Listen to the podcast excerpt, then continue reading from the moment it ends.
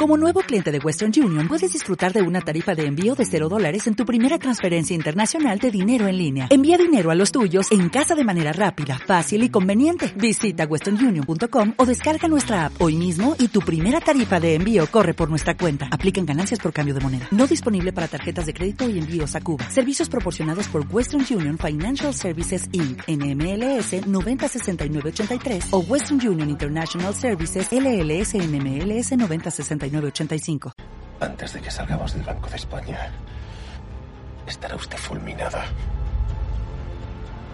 Cansino. ¿No sería usted profesor de ética? Ah, no. Te ha tirado dos cohetes en el centro de Madrid y ahora es del equipo de Al Qaeda. ¿Eh? Pim pam pum. Bocadillo de atún.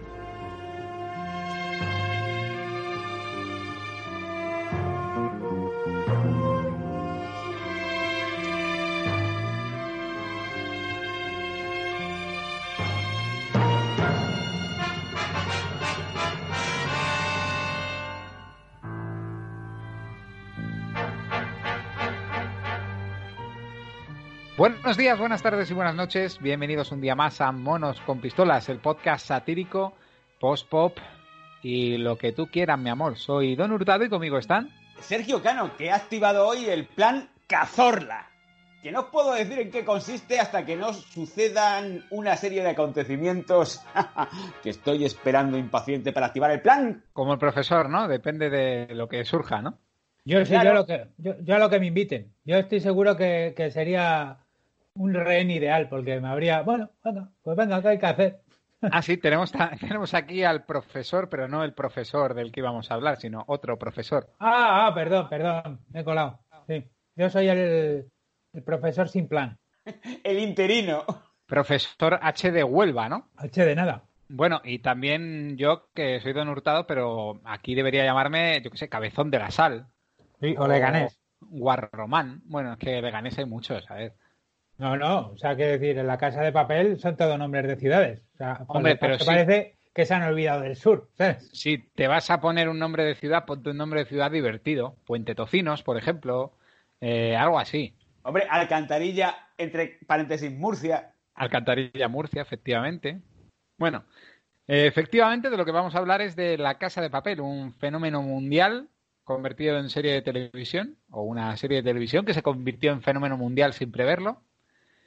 Y la razón por la que hacemos este podcast, pues es porque teníamos un montón de planes trazados, pero ante la cantidad de planes que no sabíamos cuál utilizar, nos fuimos al plan Netflix otra vez.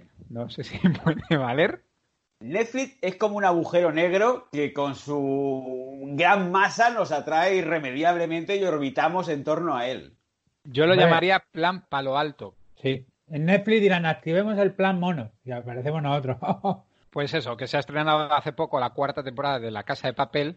Esta gente me ha hecho lo mismo que en el podcast de Woody Allen, de verme todas, todos los capítulos en menos de una semana, pero mm, he tenido una reacción positiva esta vez. No me ha parecido tan mal. El resultado era asintomático a La Casa de Papel. Exacto, cual Estocolmo, me he ido encariñando de los personajes, dejando atrás que cometen unos robos que si se produjeran de verdad dejarían a la economía española tiritando, más de lo que ya está. Tal como se va a quedar, sí. Y bueno, me gustaría saber cómo vamos a empezar esto. Pues yo sugeriría comentando un poco cómo llegó la casa de papel a nuestra vida, porque yo recuerdo que cuando la estrenaron en Antena 3, la vi como de pasada y dije, esto, esta gente vestida de V de Vendetta, dónde va. Y no le hice ni puñetero caso. O sea, pero vamos, nada. Hasta que una persona muy cercana me mm. insistió con el tole tole, con el dale al torno perico, ya dije, bueno. Pero cuando la pusieron en Netflix, ojo. ¿Otra vez tienes que decir el nombrecito? De... ¿Vamos a jugar un tabú? Nos hemos ganado ya el sueldo. O sea, señor, que nos paguen de una vez. Que sí, yo, yo un poco igual que Sergio. Yo, la verdad es que al verla una serie de Antena 3 no tuve ningún interés. No me gusta ver series en televisión nacional, más que nada porque se hacen muy largas y no me gusta acabar un capítulo de una serie a la una de la mañana. Y entonces cuando la pusieron en su día no, no le hice mucho caso. Pensé que sería una típica serie que no me iba a gustar y no le hice caso. Pero luego me la recomendaron mucho, personas de, de confianza. Vi que estaban como locas con la serie y dije, hombre, tendré que darle una oportunidad. que fue cuando salió la tercera temporada. Y me la, bueno, pues me vi la primera, la segunda, la tercera del tirón y estaba esperando a la cuarta y la misma fin de semana que salió me la vi. A mí me pasó algo parecido, pero bueno, después de vuestra amable sugerencia de que tenía que verme la serie para poder seguir trabajando en este programa de gran éxito, recuerdo que cuando se estrenó en su momento, pues estábamos viendo el fútbol, la Champions, había un Real Madrid Atlético de Madrid y de repente está el comentarista todo el, cada cinco minutos diciendo y no se pierdan después del partido la casa de papel y yo tendré que verla. Luego ya a la quinta y no se pierdan la casa de papel y ya dije ahí vete a tomar por culo te quedas ahí tú con tu casa de papel recuerdo que el primer capítulo evidentemente fue un éxito porque venía precedido de un partido de la Champions pero luego a partir de ahí Bueno, Empezamos bien, con 4 millones y medio de espectadores. Bien. Pero... La primera temporada fue muy bien, sobre todo el, el inicio de la serie, pero eh, la segunda temporada fue desinflándose poco a poco, ¿no? Se fue difuminando, bajó hasta la mitad Cada vez había menos audiencia. y luego fue cayendo en picado. Cayendo y de repente muere, aquello se acaba. Y termina y se cierra. acabó como pudo. Es verdad que, que venía precedido un partido de la Champions y la serie tiene personajes que y personajes y actores, quiero decir, porque va a sonar un poco que son unos personajes que tienen mucho tirón, ¿sabes? No nos olvidemos que Tokio, Ursula Corberó es un, una influencer, no solo en las redes, sino en la pantalla. primero a nivel nacional y ahora mundial Sí, y, y en cuanto a monólogo interior, también. Tiene un carrete, madre mía, Tokio. No, no para de, no para de narrar. espera Parece la- vamos a parece decir la audiodescripción. Vamos a decir una frase clásica de este podcast por cierto muy guapa Muy Muy guapa. guapa, por cierto. Sí, sí, por cierto. Y oye, un éxito que en esta cuarta temporada no, no, no sale desnuda. En todas las tres anteriores no hay capítulo que no salga en bragas. O sea, que vale, que yo quiero decir, no la, hace falta cosificarla tampoco a la chica, que a veces ha pecado un poco la serie de eso, ¿no? e incluso ha levantado la voz La verdad es que no. Yo lo que he echado de menos ha sido más torso de Denver, ¿eh? Mm. Esta temporada también. Ha habido muy poca. Esta temporada Chicha. ha habido muy pocas chichas, sí. Ha sido todo a, a- al turrón. Se les ha ido la libido. Claro, es que no me extraña también, os digo, ¿eh? Porque vamos, la primera mucho jiji jaja, pero. Porque la primera. La primera temporada, lo que fue el asalto a la casa de papel, fue una verbena comparado con esto. Sí. Sí, pero aquí me gustaría mencionar una cosa simplemente de pasada, y es que la primera y la segunda temporada, que atracan la Fábrica Nacional de Moneda y Timbre, cada episodio duraba 70 minutos, Claro, había que rellenar. con ritmo narrativo a la antena 3, con Sí. digresiones, con eh, la vida de la gente que realmente no te importa, porque tú lo que quieres ver es cómo salen de ahí. Pero bueno, tienes que empatizar con el personaje y te tienen que contar, por ejemplo, a Denver con su padre, diciendo, ¡jo! Y después de esto, papá, nos vamos a ir de vacaciones. que ya sabes ahí que cuando dice la palabra vacaciones o es como ese policía que dice, me quedan dos días para jubilarme. Sí. O sea, es como ese recluta que enseña la foto de su novia en la trinchera. Exactamente. Claro, Pero es verdad, Bueno. es verdad que, que- que te- tenemos que decir que muchas veces nos metemos con esto de las series que son muy largos los capítulos, que tienen unas tramas secundarias de niños que no vienen al caso, que los primeros que están en contra de eso son los, la gente que hace la serie, el director, los guionistas, incluso los productores. Es la propia cadena la que presiona y les obliga muchas veces a esa duración. De hecho, la afición española lleva mucho tiempo pidiendo unos, unas duraciones más convencionales, ¿no? Porque aguantar el ritmo de una hora y media, Claro que todo esto es para que un prime time, para que una serie te ocupe todo el prime time. Claro. No tener que poner dos. O sea, sino que Por- ya metes un capítulo y tiras. El prime time español, que como bien ha dicho el profesor H, es una locura absoluta. Porque, o sea, termina a la una. Porque ¿Qué tienen prime- que rellenar todo el prime time. Y todo, el todo untarlo todo de prime time. Y Antes era de 10 a 12 y luego te metían un Crónicas Marcianas. Ahora ya no hay dinero ni para el Crónicas Marcianas, así que te metemos uno en el hormiguero y ya los programas empiezan a las 11. Bueno, el no hay dinero, todo es muy relativo, ¿eh? No se quieren gastar el dinero, quiero decir, ¿no? Sí. Claro, y un reality que te rellena con su debate de después, pues fíjate. Hombre, eh, eh, mira los de los de supervivientes este año que con lo del coronavirus los han dejado en la isla. No se va nadie. ¿Cuánto dura? Va a durar siete años. Bueno, y en Gran Hermano de Israel les han explicado lo del coronavirus con un vídeo de los servicios informativos de su canal que tú según lo ves es apocalíptico, porque están diciendo 2020 será el año en el que ganaremos Eurovisión, en el que Kobe Bryant murió, la gente sorprendida y como, oh, se ha muerto Kobe Bryant, y dice, pero todo esto no se va a hacer, y empieza a aparecer ahí, cancelado, cancelado, pum, pum, pum, porque estamos todos acojonados por el coronavirus y ya se empiezan a angustiar los concursantes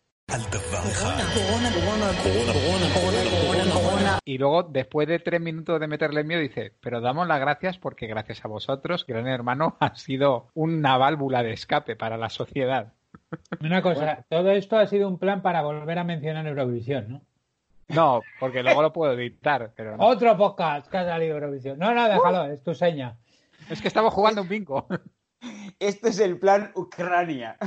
Bueno, yo antes de nada decir que antes habéis mencionado que la primera temporada y la segunda era el atraco a la casa de moneda y timbre y no es un atraco, porque van a imprimir dinero. Como Andy y ah, Lucas cuando dijeron, ¿qué pasa? ¿Que no podemos imprimir más dinero? ¿Cómo va esto? Claro, por eso se gana pues la simpatía de la gente también. Efectivamente, tú puedes imprimir el dinero, pero si no está registrado, sin marcar. Claro, el tema de que la moneda se devalúe porque tú hayas imprimido dinero, eso no nos da igual. Bien. no vamos a entrar en... euro, hombre. No, vamos, a entrar en detalles. Pero es verdad que sí, como dice Sergio, el primer plan, ellos hacen un Robin Hood total, en plan, somos ladrones buenos, de hecho, por eso tiene tanto impacto, yo creo, la serie a nivel mundial. Porque esta serie ha sido un pelotazo mundial. Bueno, porque es difícil no empatizar con unos ladrones que en realidad están todo el rato metiéndose con los poderosos y diciendo que, que el dinero que simplemente van a restablecer el orden mundial, ¿no? de todos modos, está un poquito mal enfocado eso de los poderosos, porque en primer lugar, el robo lo hacen para ganar pasta a ellos. Bueno, también le dan su parte a cada uno de los rehenes. Luego eso no se ve. Sí se ve, ¿eh? Sí se ve. ¿Qué capítulo? No lo sé, es que en el que no has visto, en el que te has pasado a 13, que ya te hemos pillado. hemos pasado. Ahí quería llegar yo. de todas maneras, Moscú, o sea, Moscú, por ejemplo, es un currela. Claro. Sí. O sea, criminales, criminales realmente solo está Tokio, Berlín. Tokio que, a ver, Tokio que es una kinky de barrio, tampoco es que sea es una vaquilla. Es una atracadora de la vida. Pero Berlín, Berlín que es un loquete. Sí, y Nairobi, que no me acuerdo ahora qué se dedicaba a falsificar. Era falsificaba droga, ¿no? al menudeo también. Al menudeo también, claro, que por eso le quitan al muchacho. Pero el, resto son, son currantes, ¿no? Bueno, Helsinki. Eh, Río, que jugaba al Fortnite. Pero vamos, el Dioni también era un currante. Sí, sí. Ya lo hubiera no gustado. Sé si me entiendes a dónde quiero llegar yo. No, no, que sí, pero bueno, que al final y luego el profesor, joder, que se lo tiene todo ganado después de haber estudiado tanto. Don Hurtado, una vez más, se está ganando el puesto de hater, ¿sabes? Luego, luego que el chino te dice que eres un hater, es que lo eres. El chino, uno de eh, nuestros oyentes. Ya desde aquí, un saludo al chino. Y, oye, y un saludo a Alfredo, que, ha tenido coronavirus, uno de nuestros oyentes desde el principio del todo, pero que ya está en casa, que ha estado en el hospital y todo. Ah, pues bueno, una ah, pronta recuperación. Parecemos Carmen Sevilla mandando saludos a la gente. ¿eh? Saluda, saludo, y los que no, pues también. Esto demuestra que ya tenemos un amplio grupo de radioescuchantes y radioescuchantas. Eh, a lo que íbamos. Me llamo Tokio.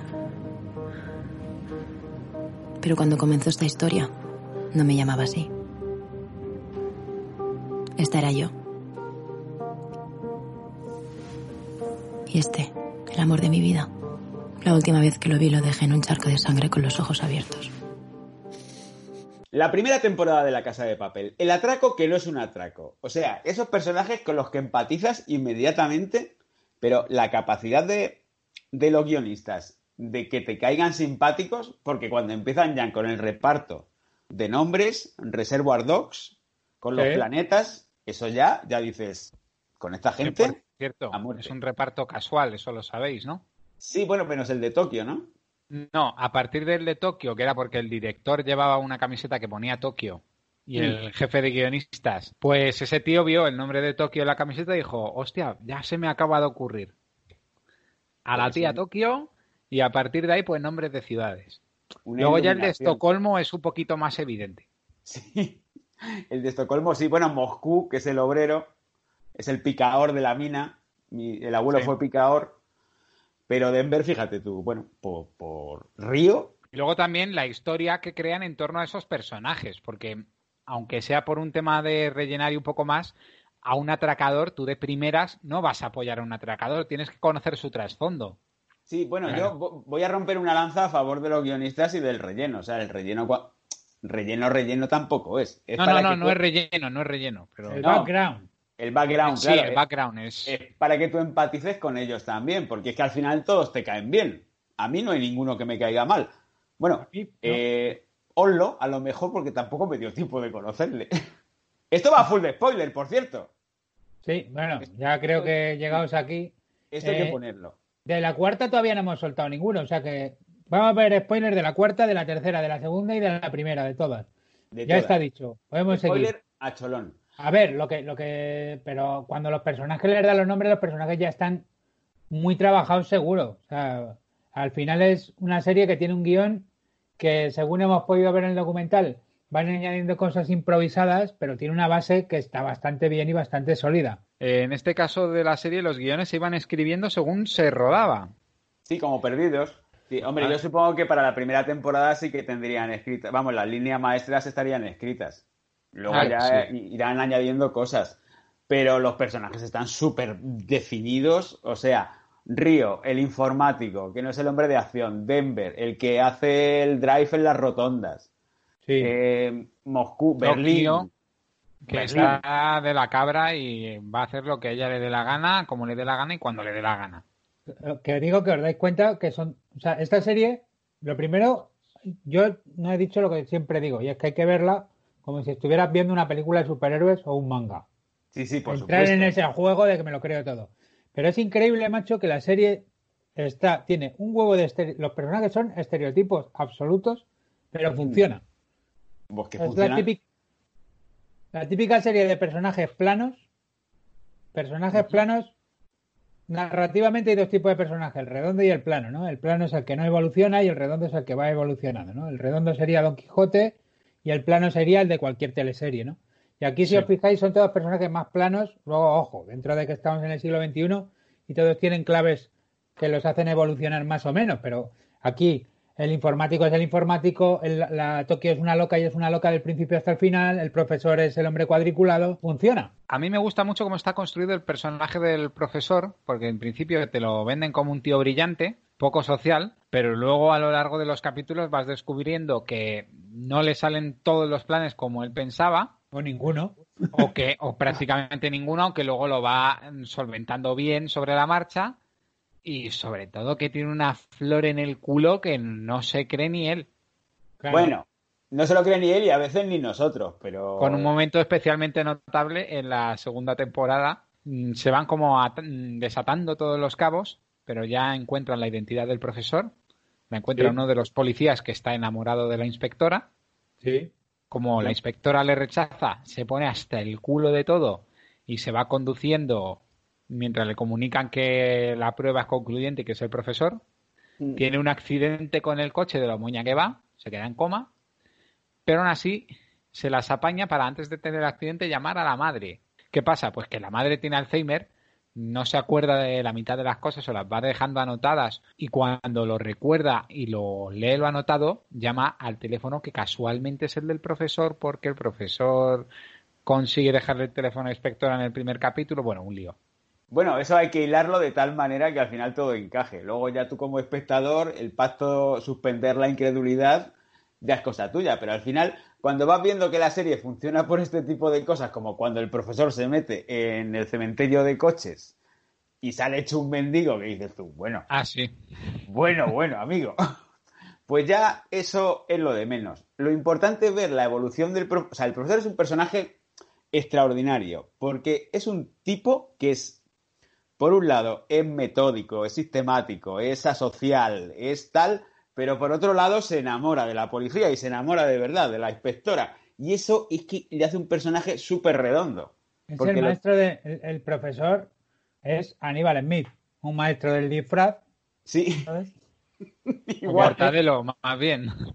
Y le encanta que los planes salgan bien. Y le encanta que los planes hagan bien. Siempre tiene un plan B, que eso es lo que mucha gente ya dice que es insostenible en la serie, que es que el profesor tenga contempladas todas las variantes que puede tener el plan por, por raras que sean. Es decir, que llevan un mono loco, lo- la policía lleva un mono policía para abrir la ventana, pone en marcha el plan Manila, que resulta que, que, lo, que ya lo había pensado él, que podía haber monos. Entonces dice, y ahí hace como un flashback en el que vemos la- el plan Manila y te cuenta cómo va a solventar el problema del mono y es como, venga, hombre.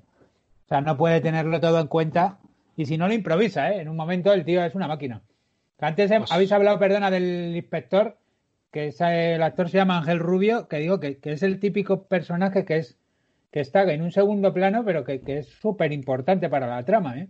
A mí sí, me no. cae muy bien. Sí, te encariñas El con él. inspector, el de la barba, decimos, ¿no? Don Pimpón, el Don que le llaman en la serie Don Pimpón. Es que luego hay otro inspector del CNI que tiene pinta de actor de doblaje, de joder, este tío es buenísimo como actor, pero su personaje me está dando hasta mala hostia. Sí, sí, los policías son todos despreciables. Pero tú Sí. dices el del CNI de la primera temporada, ¿no? Sí, pero ese no por despreciable, sino por inútil. Bueno. porque que la caga todo el rato. Sí, o son tontos o son despreciables. O son Nacho Inri. Bueno, Nacho No hay- Anilri, menuda diosa, ¿eh? Joder. Bueno, en la primera temporada tenemos, por la parte de los buenos, que en este caso son los malos, al coronel Prieto, que viene del CNI, ¿no? O del mini- Sí, es un agente del CNI, Sí. al que le mandan coordinar la operación. Y Raquel que- Murillo. Vaya. que luego será Lisboa, que es la negociadora, ¿sabes? Eh, Y Ángel Rubio, que es el subinspector de policía, que es al final el que se encarga de hacer un poco el trabajo de campo cuando tienen que salir fuera de la carpa, ¿no? Ese luego sale en la segunda también. Sí, estos son primera y segunda temporada, que es el primer atraco, bueno, primer no atraco, la primera, el primer asalto a la fábrica de la moneda, que es el que es el edificio de la bolsa, ¿no? O- No, en la fábrica de la moneda. sede del CSIC. yo creo que no, ¿eh? Que no la- te explico. Atracan la Fábrica Nacional de Moneda, y, de Moneda y Timbre, pero el edificio que se ve por fuera es el CSIC. Ah, no, Ah. Es, no es la Real La Fábrica. imprenta de billetes es una rotativa del ABC. Y por dentro, pues son los estudios donde se grababa vis a vis que le han metido un buen decorado. Ojo, la magia. Vaya diseño de producción bueno que tiene, ¿eh? Y la fotografía. Por eso iba un Sí. montón de gente a la Fábrica Nacional de Moneda y Timbre, bueno, cuando se podía hacer turismo. No sé si os acordáis de esos tiempos. Ah, ¿Qué tiempos? qué tiempos aquellos. Bueno, pues iban a la Fábrica Nacional de Moneda, de Moneda y Timbre y dicen, qué raro, aquí no hay ningún jardín. Pues te habrás equivocado. Yo es que nunca he No, estado. no, es, es que, bueno, la fachada es parecida, pero los edificios son distintos porque la fábrica de moneda está en plena... Bueno, eh, tienes la acerita y la carretera. Sí, no da, no da tiro, no te da tiro de cámara para Ahí no podría, ahí no podría Entrar Tokio en moto. montar en moto y saltar porque, porque no le da. Claro, y la segunda temporada es nuevos ministerios, lo que sale. Son es la zona de nuevos ministerios eh, haciendo El de Ministerio de Fomento. el El Banco de Banco de España. España. Mm. Bueno, pues entonces, la- eso ya tenemos, por un lado tenemos los las fuerzas del bien. Por otro lado, las fuerzas del mal, que son las fuerzas del bien. Porque son los buenos. Los ladrones buenos. Hasta cierto punto, porque luego hay ladrones más buenos que otros. Pero vamos a empezar por Tokio, que es la narradora subjetiva. Es la que introduce al espectador. Sí, Tokio. y que para mí era uno de los personajes pues más flojetes. Pero bueno, luego está bien trabajado, ves que articula todo el resto de personajes La tercera temporada es- por ella. y nos quitamos todos los y nos quitamos todos los prejuicios de Úrsula Cordero como la actriz de física y química de Me quemaría por dentro. No sé si os acordáis de esa Sí. escena maravillosa. Diez minutos en bucle. No, aquí, aquí lo. vaya, vaya troleo de la televisión. No, aquí lo hace, lo hace bastante bien. Está muy, está muy bien lo que está. Están todos bastante bien, ¿eh? Vamos, de hecho, los únicos que chirrían son Helsinki y, y Oslo, pero porque Bueno. no son actores. Y lo hacen, lo que hacen, lo hacen bien. Pero Helsinki vamos a- sobre todo. Vamos a seguir un orden, continuamos un Sí, poco el sí, sí. repaso. Tokio, que efectivamente es la protagonista, es la narradora, pero todo se debe a un plan orquestado por el profesor, es el que junta al equipo, ¿no? Que hemos dicho que es como el Aníbal Smith, que juntaría a su propio equipo A. Y que tiene sus buenas razones. En concreto, homenajear familiares muertos. Homenajear a su padre muerto, que era un atracador, y entonces como homenaje voy a robar el Banco de España. Tú sabes que el dinero se fabrica en una máquina, ¿verdad? Me dijo. Y con un plan, con un plan magistral, ha de ser magistral, no lo olvides nunca. Se podría entrar allí y hacer todo el dinero que quisieras. Sin robar a nadie. ¿Lo entiendes? Aquel día le cosieron a tiros a las puertas del Banco Hispanoamericano. Me contaba películas. Me contaba sus propios atracos.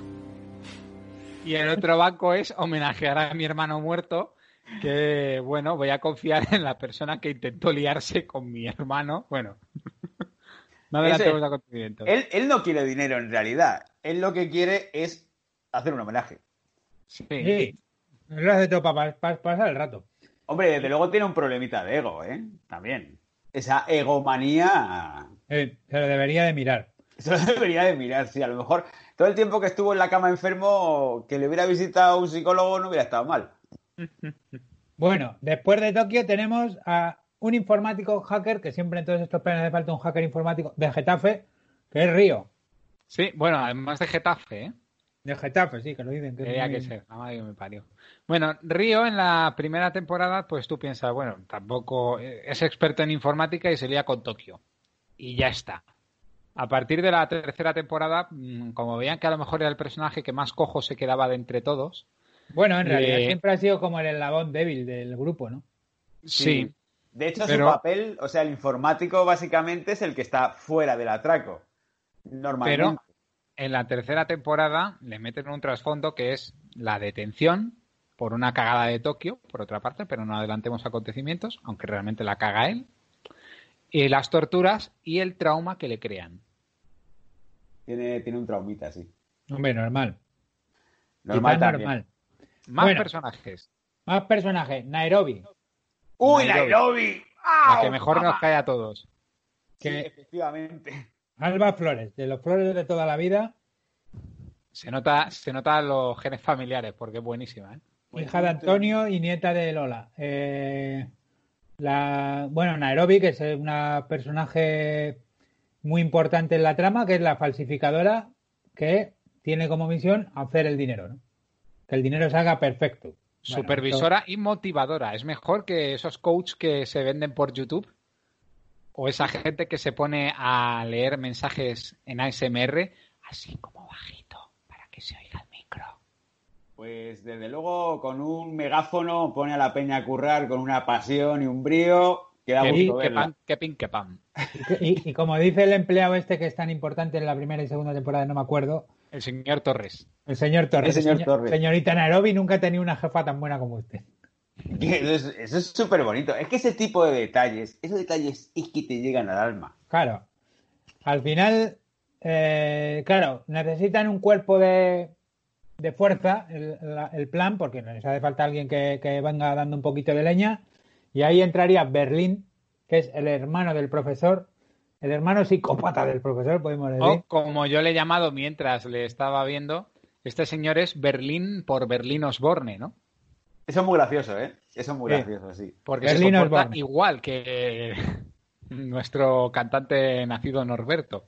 Sí, sí, de hecho es un tipo despreciable y, y te lo dejan clarísimo siempre. O sea, Es un vividor.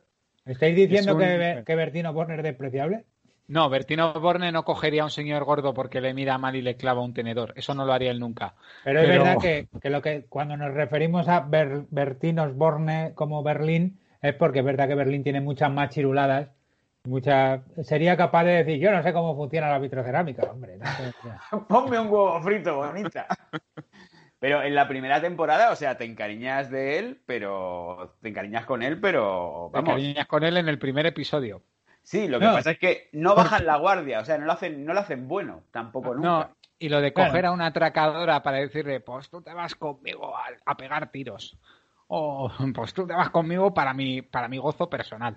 Pues obviamente no. También hay que decir que creo que Pedro Alonso, que es el actor que interpreta a Berlín, es un actorazo. Bueno. Y que. Es un señor que, derrocha carisma. Y que Berlín es un personaje que, aunque sea malo, o sea, lo, lo, bueno de Berlín es que empatizas con Berlín, aunque es un canalla. ¿Sabes? O sea, es que está muy bien interpretado. Y ojo, en un momento de crisis, todos a lo mejor queremos tener un Berlín al lado, aunque sean cinco minutitos. Yo lo prefiero antes que tener a un río, ¿eh? Bueno, eso, sí, eso sí sois, eso sí somos un hombre como nosotros, lo puede decir, pero si fuese mujer yo no querría tener un Berlín ni de coña. Ya, bueno, yo preferiría tener un palo. Sí, yo preferiría tener una Nairobi. Bueno, si os dais cuenta, yo preferiría tener un Helsinki. Sí, también. ¿Sabes? Aunque hombre ame, hombre ama hombre en la guerra, a mí no me importa, ¿sabes? A mí tampoco, ¿eh? Además hay algo gracioso que he visto en una entrevista que hizo el actor, se llama Darko Peric. Bueno, pues este tío le dan el personaje y dice, vale, me lo dan pues porque soy serbio, mido 1,85, pues me van a dar un personaje de machaca. Y como los guiones se van escribiendo al a volantazos, a partir del cuarto capítulo le dicen, oye, que ahora eres gay. Y el tío se quedó como, ¿cómo? ¿Homo? Dijo, ¿Homo? No, no, no. ¿Cómo? Sí, homo, efectivamente. Sorpresa. Y luego está Oslo, que no articula palabra en casi toda la serie, que también le venden como el hermano serbio o como un compañero serbio.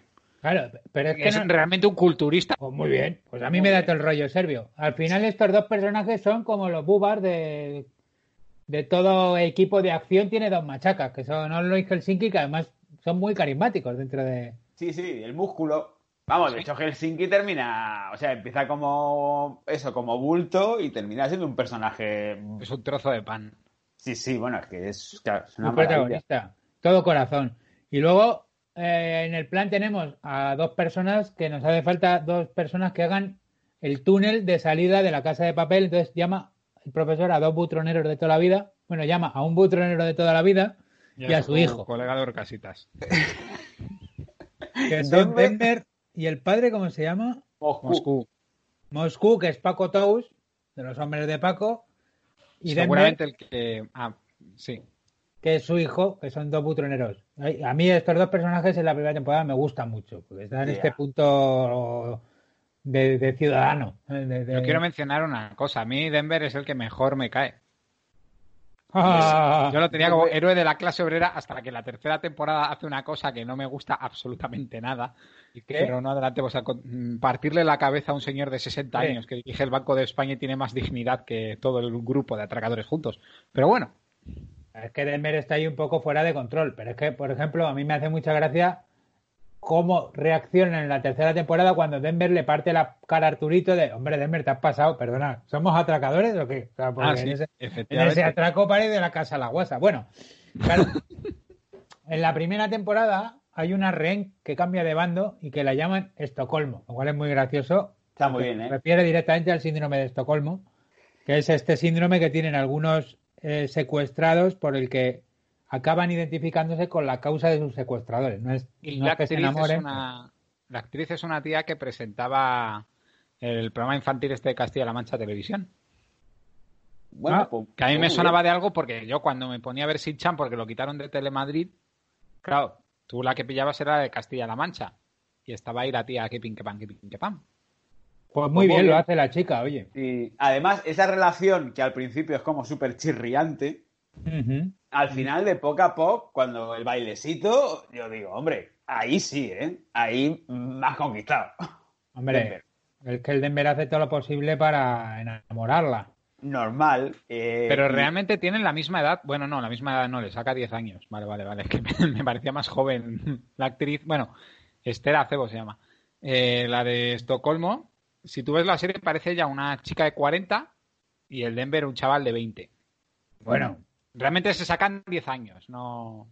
a mí ella me da la sensación de tener 30, 31 y, y, y no, no es para tanto, pero bueno. Yo lo veo más o menos. También hay que ver de dónde venía Estocolmo, que venía de Arturito, que ya entraremos en Arturito. Pero bueno, claro. le podemos mencionar ahora si queréis, que es un, también otro de los personajes despreciables. De hecho, perdón, yo creo que hemos, que hemos, terminado con, lo- con los atracadores del primer año, ¿no?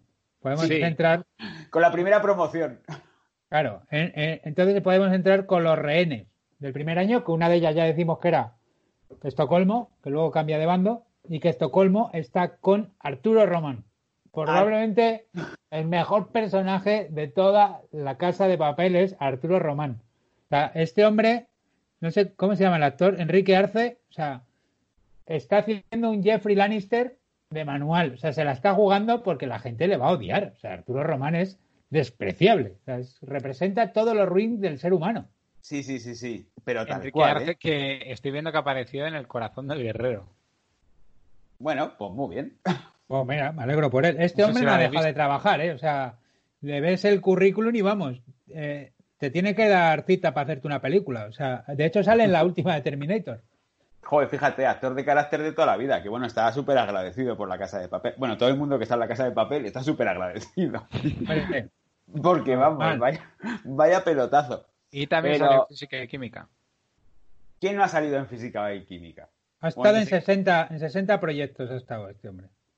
Un veterano y lo hace estupendamente, porque Arturo es que es, A, es- a mí me gusta mucho Arturo, pero le daría de hostias cada capítulo. Si Cada- mí dependiera, cada capítulo habría pegado. Cada 20 minutos. Luego hay otro al que yo daría de hostias, que es Palermo, Bueno, eh, perdona, es que Bueno, Palermo vamos a es esperar. interpretado Tercera temporada. magistralmente. tercera temporada es Palermo. Sí. Sí. Nos Pues falta nos todavía. No, no, nos faltan rehenes. Alison Parker, que es. el Alison magote. A mí, eso, a mí Alison Parker me parece un rellenazo de tres pares de narices, aunque es importante la trama, pero ya ves tú. Es importante en la trama, y ojo que esta chica, que es María Pedraza, también sale en Élite y es una chica que gusta mucho a la chavalada. Como para no gustar, ¿eh? Eh, respeto sus gustos de gustado. A mí eh, quizás es demasiado pequeña para mí. Además, Denver, por lo visto, se la ha hecho de novia on real life. Ah, pues mira, me alegro por él. Alison Parker vamos, es como, como la excusa que tienen para tener dentro un ren importante porque es la hija de un embajador. Vaya fiesta en casa del embajador. También luego- cumple como ese target de personaje adolescente, ¿no? Como de meter a alguien juvenil, lo que te piden todas las cadenas de, venga, mete a alguien que en las de Netflix ya no que, pasa. la, que en la de Netflix ya no pasa. O sea, y Claro. entonces ella entra con Pablo Ruiz, que es otro del colegio, que es el pijo, que se enamoran. Y es verdad que, que esta primera y segunda temporada tienen como una trama muy de amor. De me enamoro de Río, que me gusta Río, que no, que en realidad me gusta Pablo Ruiz. La Tokio Sencela, es una cosa así como poco secundaria. Un poco así. Pero bueno, y no, eh, ya hemos terminado con todo el mundo, entonces, policías... fa- no, no, nos falta otra rehén, que es Adri- Arian- Ariadna Cascales, que es Clara Alvarado, que es la, la rehén que coge Berlín, que la tiene un poco ahí sometida. ¿Sabes? Ah. Que le dice, te vienes conmigo y vas a ser mi amante, secretaria y, y a la que tiene puteada toda la serie. Está cojonada, la pobre. Sí, es verdad, fíjate cómo es el cerebro de selectivo, que yo como simpatizo con Berlín, había borrado toda esa trama, o sea, la había dejado ahí como... No, Esto no ha pasado. En la tercera y la cuarta le lavan bastante la imagen a Berlín, hay que decir. Sí, sí, sí. Pues hemos terminado ya con todo el mundo entonces. Bueno, y, y ver un poco cómo termina la segunda, ¿no? Claro, Que se consuma el... Bueno, sí, el- da por hecho. Se consuma O sea, el no atraco y además hay un produce placement, produce placement Sí, de, de quitar- Colacao y de Estrella Galicia. de quitarse el sombrero, vamos. sí. Porque El de Estrella Galicia todavía tiene cierto sentido, porque salen con el dinero en camiones de Estrella Galicia, ¿vale? Pero lo de Colacao, ¿Qué es lo que hacían de Colacao? co- incluso con tacitas personalizadas, es una cosa Pero, atroz. ¿no, ¿no os encanta aquí una serie que tiene un aspecto, una factura y un guion tan disparatado, o sea, tan internacional, tenga detalles tan castizos? Sí, es una esos. de las. Sí, además es una de las cosas que luego Netflix, a la hora de hacer series, pues se dio cuenta de que podía funcionar independientemente de la referencia que a nosotros pues nos da absolutamente igual, pero a lo mejor a un francés se le escapa o a un Bueno, inglés. product placement no son referencias. No, no, no, no, no, pero, pero, expresiones y es todo como muy, muy español. En el buen también te digo, también te digo que en el último capítulo hay uno- un personaje que dice tócate los cojones Catalina y como puedes verlo también con el doblaje en inglés, porque es una de las primeras series que Netflix dobla en inglés. Es que esa frase la traducen como Porque durante toda la noche habréis construido una pared falsa. Tócate los cojones, Catalina. Because what you'll be doing overnight is constructing an entire fake wall. Oh my god, that's crazy. Ya, bueno, quiero decir que ¿Cómo esto- será todo? Me refiero, todos estos localismos, al final yo creo que como vivimos en un mundo global, se entiende que son localismos y se adaptan a cada idioma y si no lo comprendes, es como ver una película de Guy Ritchie, que está llena de, de chistes y de modismos vocales de Londres y no los entiendes, pero te da igual. Entiendes que están haciendo una broma o que están insultándose. Claro, pero hasta hace bien poco las series españolas transcurrían en lugares completamente deslocalizados, con gente sin acentos, intentando hacer las menores referencias posibles a cualquier... O sea, como que sea de Getafe, Río. Sí. Es una cosa que al público español le funciona muchísimo, porque todo el mundo, quien más, quien menos, sabe que Getafe es una ciudad de... Del sur, sí. Claro, es como Northampton. Entonces, ese tipo de cosas las han como llevado arriba. Como... Bueno, muy bien. Está en primer término. No, no, o sea, a mí me encanta, vamos. O sea, me parece un detallazo tremendo. Y que cada personaje sea de un sitio. Porque Moscú es asturiano, ¿no? No, Asturianos son los mineros de la tercera y cuarta temporada, los mineros albañiles. Moscú, mira, tengo aquí la ficha delante. Fue minero en Asturias, pero una enfer- enfermedad le, le obligó a dejarlo y acabó robando la caja rural de Avilés porque crió a su hijo él solo, porque su mujer se fue a por droga y no volvió. Y además Joder. robar cajas de ahorros es más tranquilo que estar en la mina ahí a tope Bueno. de grisú y de tal. Más Bueno. tranquilo no lo sé. Menos trabajas- trabajoso lo mismo, pero Bueno, para su iba a decir más tranquilo para su salud, pero como se demuestra en la segunda temporada, no, No. tiene por qué ser así. No, no tiene por qué ser. Porque de hecho nos enfrentamos a las bajas que se producen en la primera temporada. El atraco sale bien, el no atraco sale bien.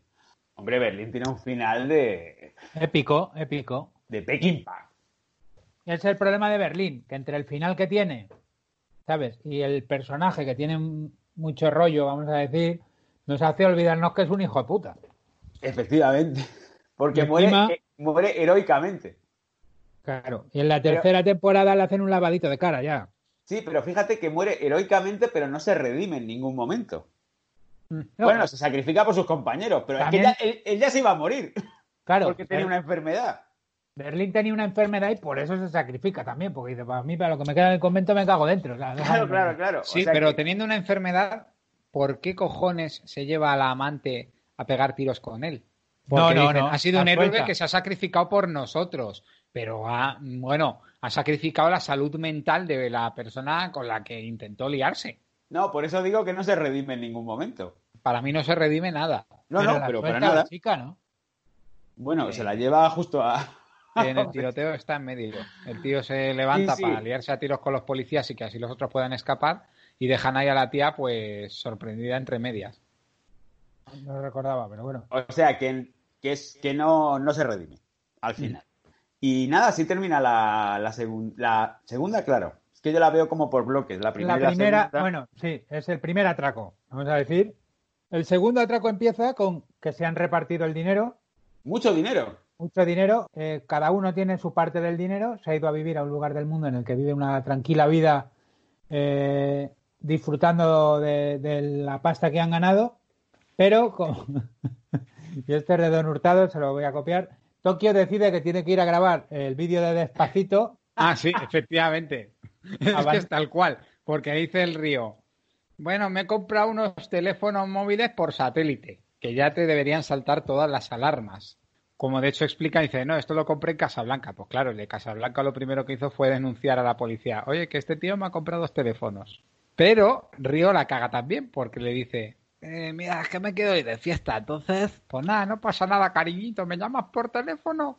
Pero desde este teléfono, ¿eh? La seguridad al máximo. Pues claro, se conecta al teléfono y le saltan todas las alarmas a la Interpol mientras la tía está bailando en un videoclip de gente de zona, porque las fiestas en Panamá deben ser así. Tú vas andando por la calle Y de repente saltan 30 tíos con orquesta y con... Sí, sí, tal cual, tal cual, ¿eh? Por cierto, cosa- ¿no os habéis fijado que se van todos en parejas? Sí.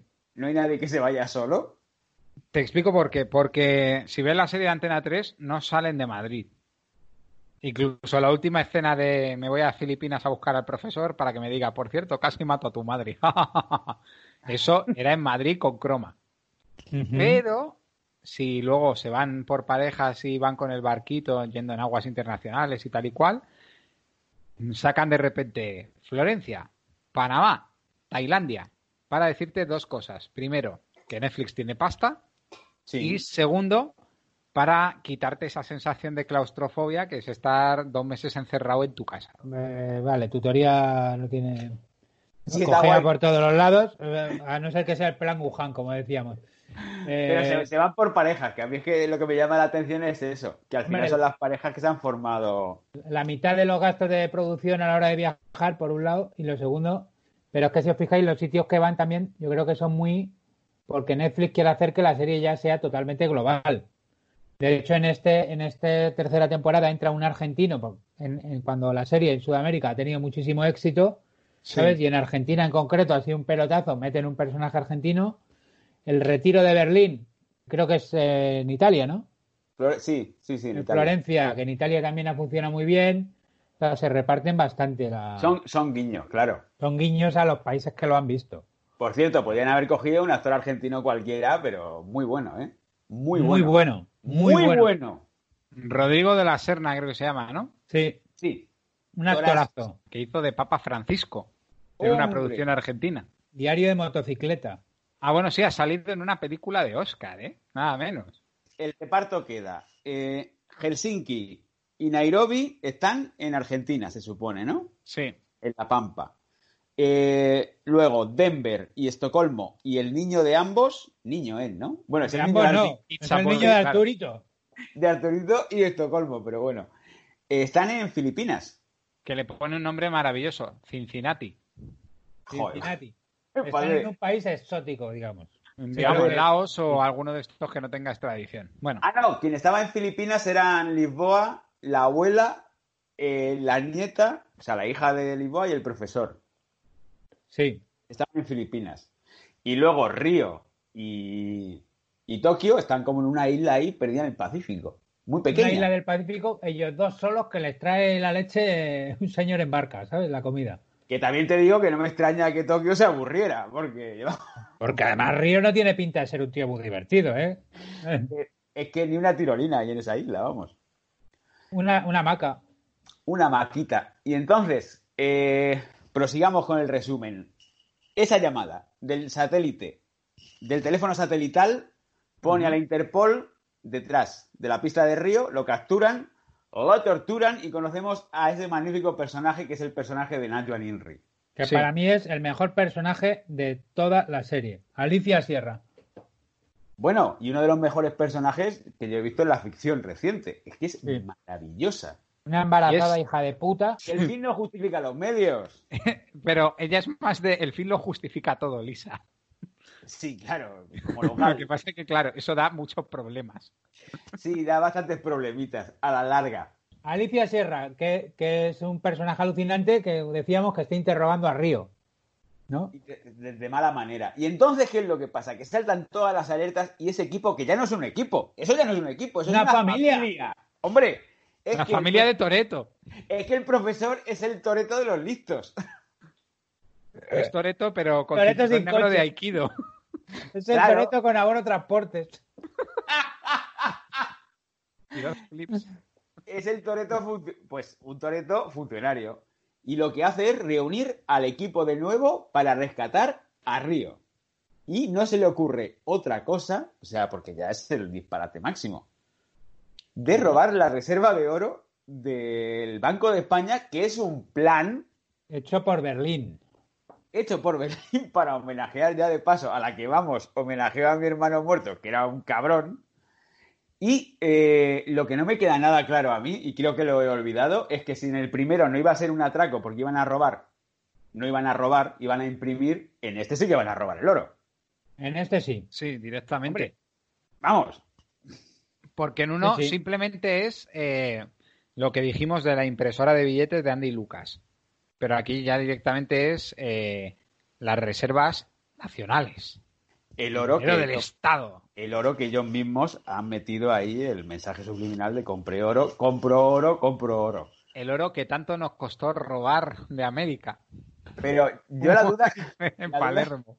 la duda que tengo, que ahora me está- se me está generando, porque todo este quilombo máximo es para que liberen a Río, ¿no? Sí. Eh, Bueno. Sí, y ya de paso para homenajear al hermano del profesor. Pero, ¿y qué van a hacer con todo ese oro? O sea, ¿ese dinero dónde va? Eso A va todo para dientes. Todo el oro van a hacer dientes para todo el, el ciudadano del mundo que tenga una caries. Es que acabo de caer en que, o sea, esto es como una cosa que se les ha ido mucho de las manos, ¿no? Porque vamos a robar el oro, lo vamos a fundir, no sé qué, no sé cuánto, pero luego qué vamos a hacer con todo ese oro si ya tenemos un montón de millones de dinero, aunque hayamos tirado con el cepelín Ya no, ya nos lo dirán, porque seguro que tienen pensado algo, porque de hecho lo están haciendo como bolitas chiquititas, que no te explican muy bien por qué. Para sacarlo lo tienen que hacer como perlitas. Ya, Además lo explica muy bien Nairobi de una forma didáctica y veraz. Eso es patrimonio del Estado. Y no se está perdiendo ni una gota. 1.600 kilos que llevamos fundidos ya. ¿Sí o no? ¿Pero cuántos días lleva inconsciente? ¿Cuatro horas? Venga, don Mario, que esto es lo mejor. Aquí convertimos el oro fundido en granalla. Finitas, como granitos de arroz. Lo hacemos todo con burbujas, ¿eh? Es un vicio. Es que la casa de papel entretiene y educa, ¿eh? Hombre, yo... Está, además, para hacer um, una de las claves es la veracidad. Se documentan sobre con, con científicos o con ingenieros sobre qué es lo más. Sí, tengo que decir que creo que se documentan con científicos e ingenieros para luego hacer lo que les sale de los cojones. Efectivamente, porque lo de Nairobi levantando dos lingotes de oro como si pesaran una pesa de un kilo del decalón, no, Bueno. no creo muy bien eso, pero bueno. También os digo que una cosa, esto está, es sobrecompensación, que está guay. Lo científico te sobrecompensa, te compensa lo, lo disparatado de las tramas. No, no, si luego lo más disparatado de las tramas no son este tipo de detalles que, bueno, pues tú te lo crees y están bien hechos. Hay un pacto ahí. Pero bueno, entonces van, van a la casa de moneda, no, de la casa, me lío, al Banco de España, Sí. disfrazados de militares, y allí que se meten. Señoras y señores, mi nombre es Palermo y tengo dos noticias para daros, una buena y otra mala. La mala es que el Banco de España está sufriendo un ataque. Y la buena es que los atacantes somos nosotros, muchachos. Todo para exigir la liberación de Río y a la que vamos robando Bueno. los lingotes de oro.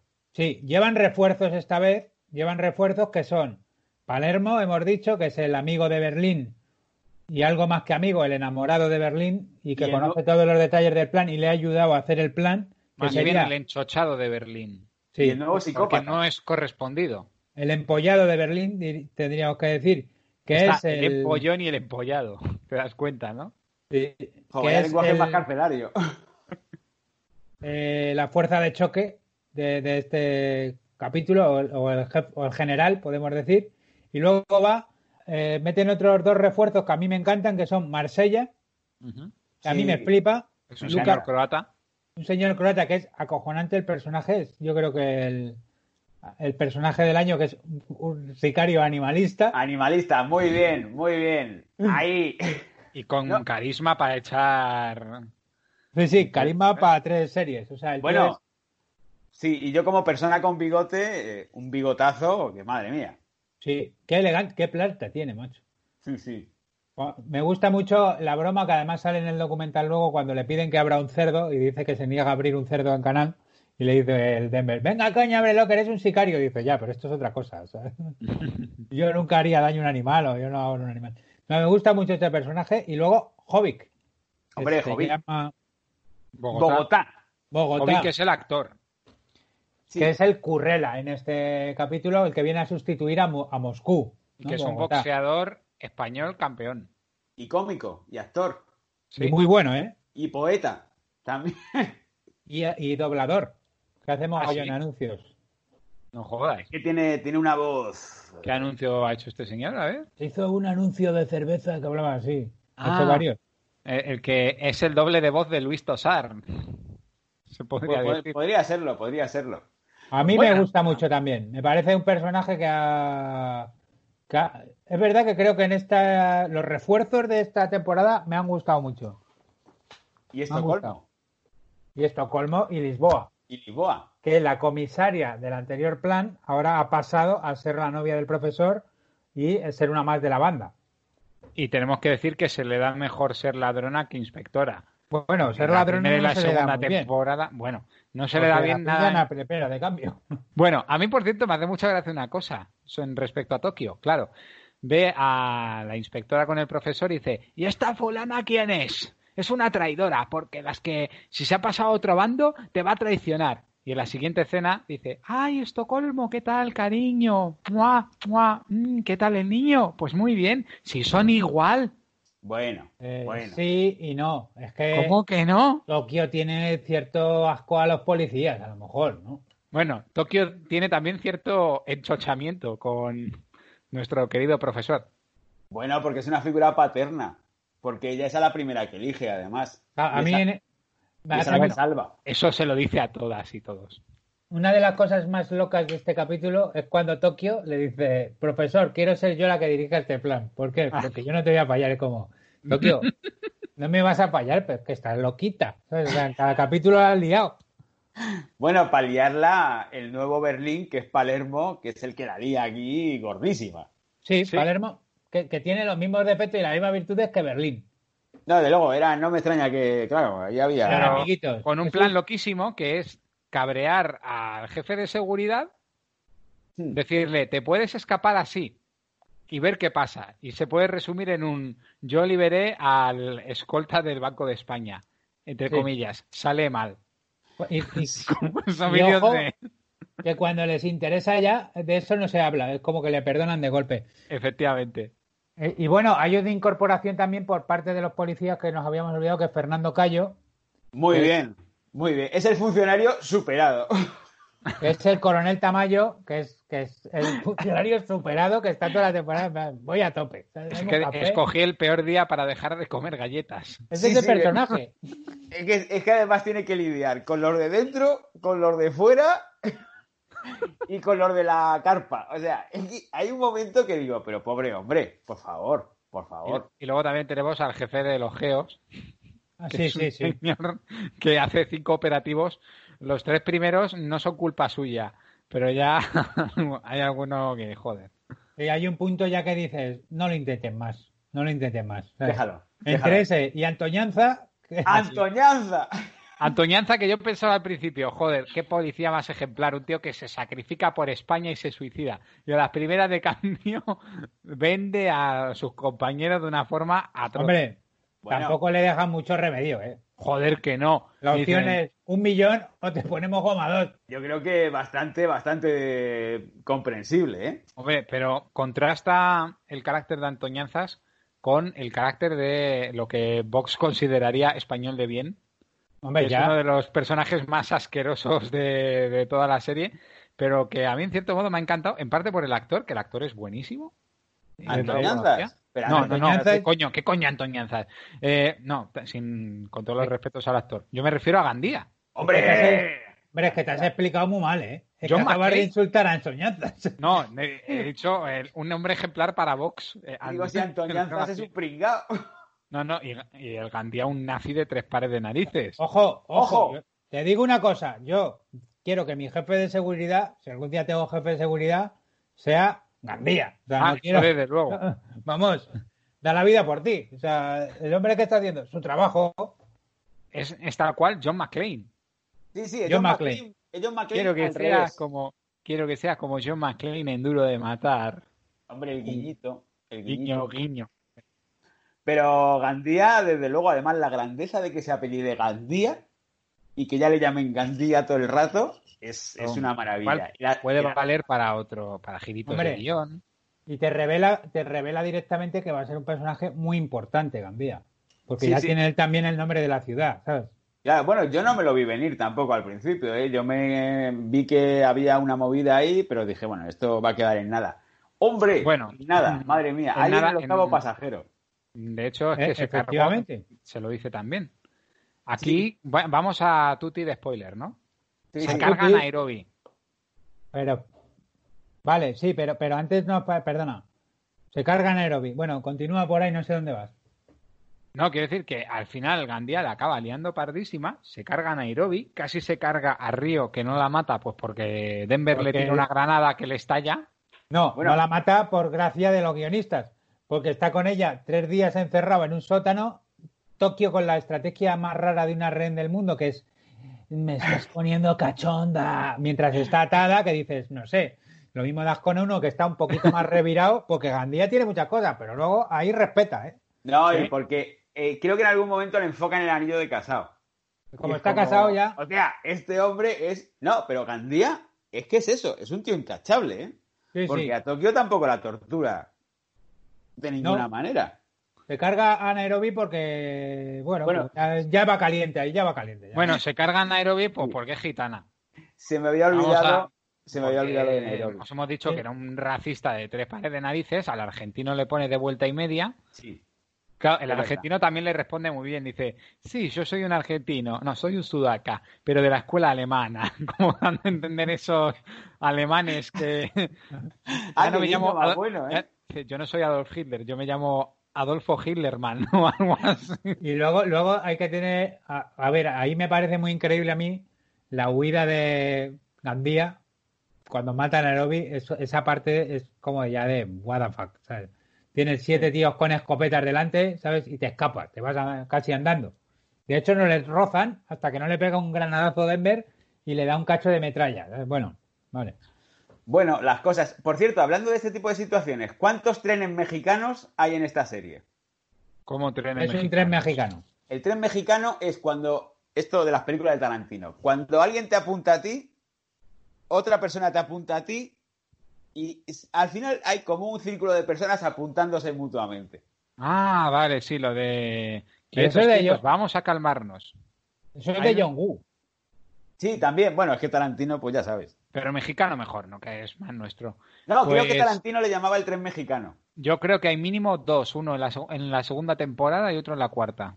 Bueno, hay, La- un, hay un montón. Hay muchos. Sí, sí. De hecho, entre ellos. Entre Incluso amigos. protagonizados por uno de los rehenes, por el rehén asqueroso este que no sé cómo se llama, el que acaba de Arturito. Arturito. Arturito, Arturito. Arturito. Y en la cuarta temporada con Gandía. A mí me parece muy gracioso que Arturo en la tercera temporada se ha hecho coacher. Motivacional. Es lo más despreciable del mundo. ¿eh? Una, una, un trabajo despreciable para un tío despreciable. Bueno, Bueno, y lo estos mejor que es dan charlas TED de...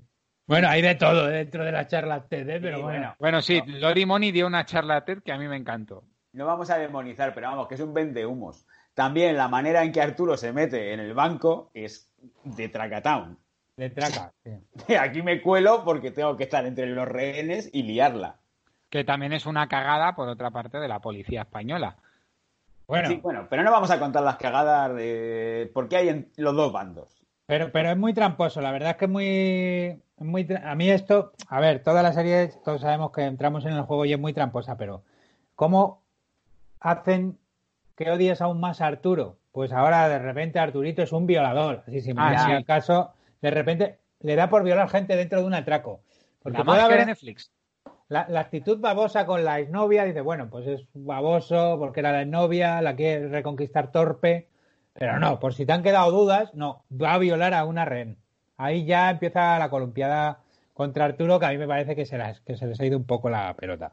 Pero bueno, no es la única que tiene, porque hay varias de estas de... Sí, hay unas Le pocas. pegan un bazocazo a una Bueno, tanqueta de la sí. policía y los policías han salido quemados. No ha muerto nadie. Dice, no, tienen quemadura de primer grado.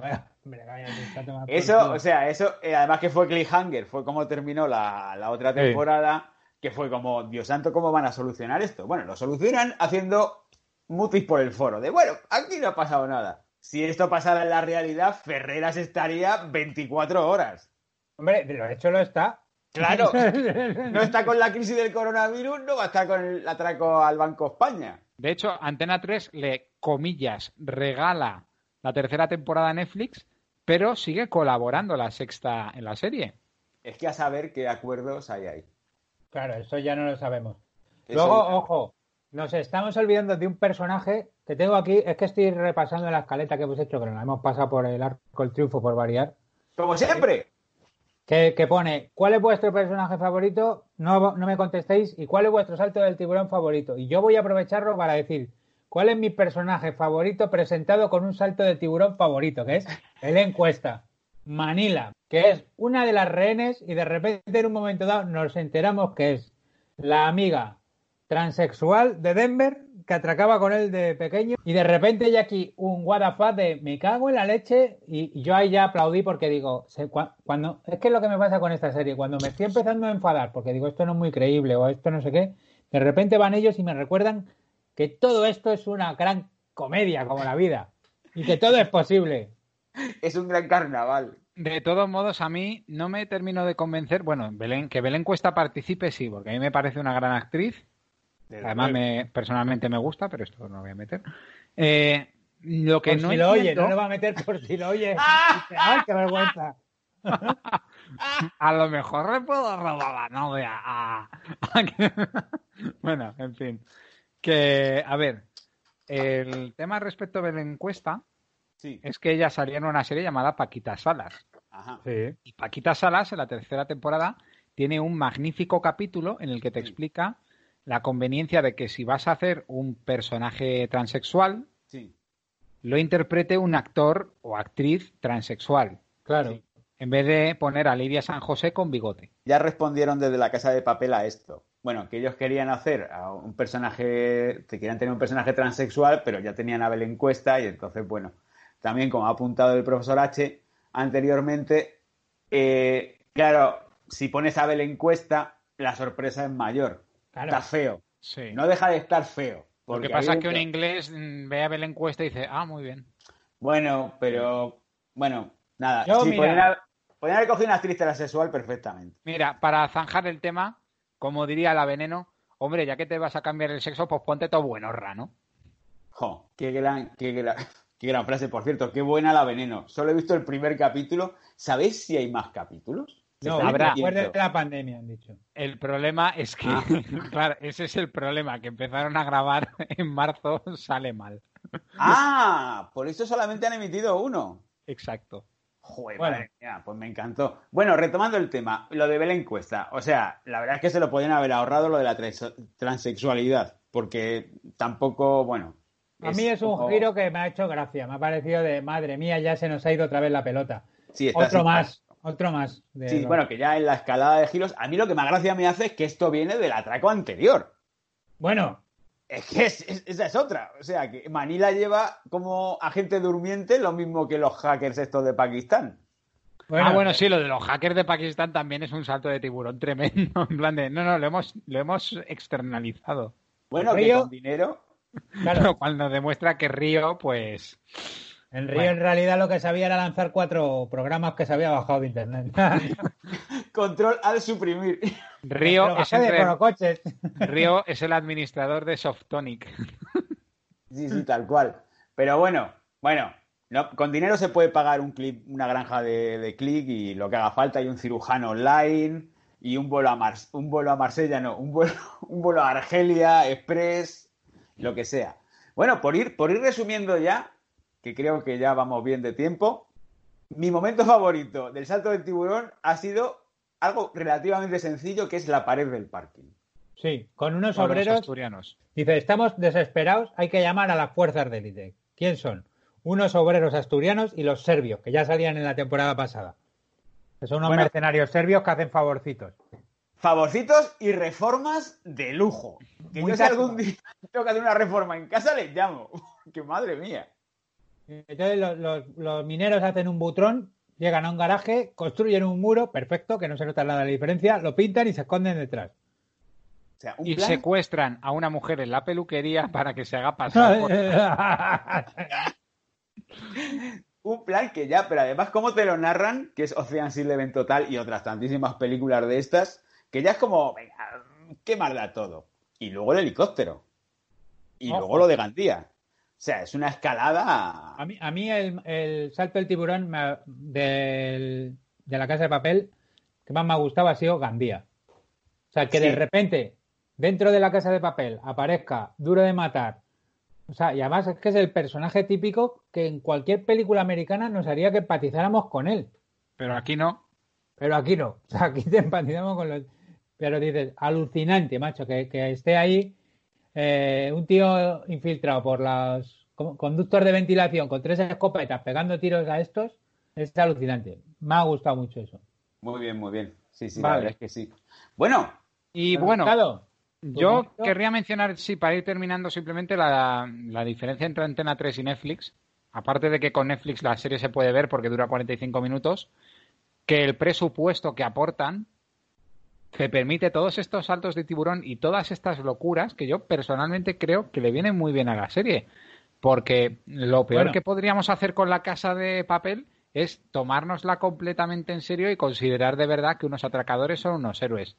Ya que la vas a ver, pues te lo tomas con humor. pero nadie se va a poner de parte de los atracadores. Na- No, es decir, En la vida real no.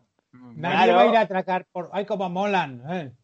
Claro, en esta serie, pues sí, porque Entonces, Si viene carisma, Thanos, si viene Thanos, nadie va a ir en chándal a pararlo. Tampoco. Vale, eso es verdad. Eh, Es que yo tenía aquí una reflexión incluso, escri- incluso escrita, pues, pero me la voy a el momento de Don Hurtado. Adelante. Esta es cuando, a Iker le ponen la mesa y dejan grabando la cámara. Vale, espera. Pero si lo hacemos, o sea, vamos a hacerlo bien. Vale. La reflexión de Don Hurtado y le pones una música así Una pomposa. cabecera. Una Vale, cabecera. voy a meter cabecera, una una música, cabecera. espera. Oye, ¿la puedo locutar? Sí, ¿La puedo sí, locutar? sí, por Sí, favor. por favor. La reflexión de Don Hurtado.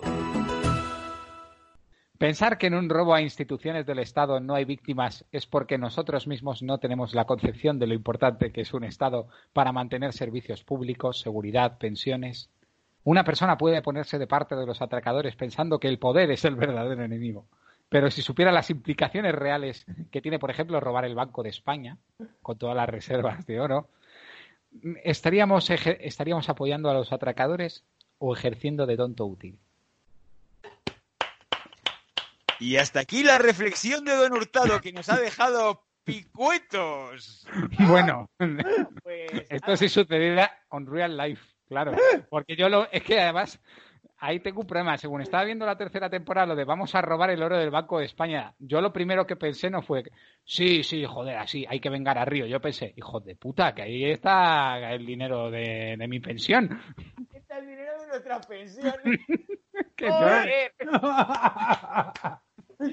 Don Hurtado es un hombre que sufre viendo la ficción nacional. Pero luego, luego me calmé porque, total, pensiones no vamos a tener. O sea, Don Hurtado es un hombre que cuando hay una persecución en coche y atropellan a una señora dice, pero pobre mujer, la van a tener que operar de la cadera. Se ha mirado, se ha mirado antes de cruzar. ¿Por qué? ¿Qué clase de mundo es este? Bueno, pues con este espíritu cívico, eh, eh, yo creo que deberíamos despedirnos. Sí, solo, solo os pido un minuto más, que es, ¿cómo predecís que esto va a continuar? Ah, bueno, sí, claro.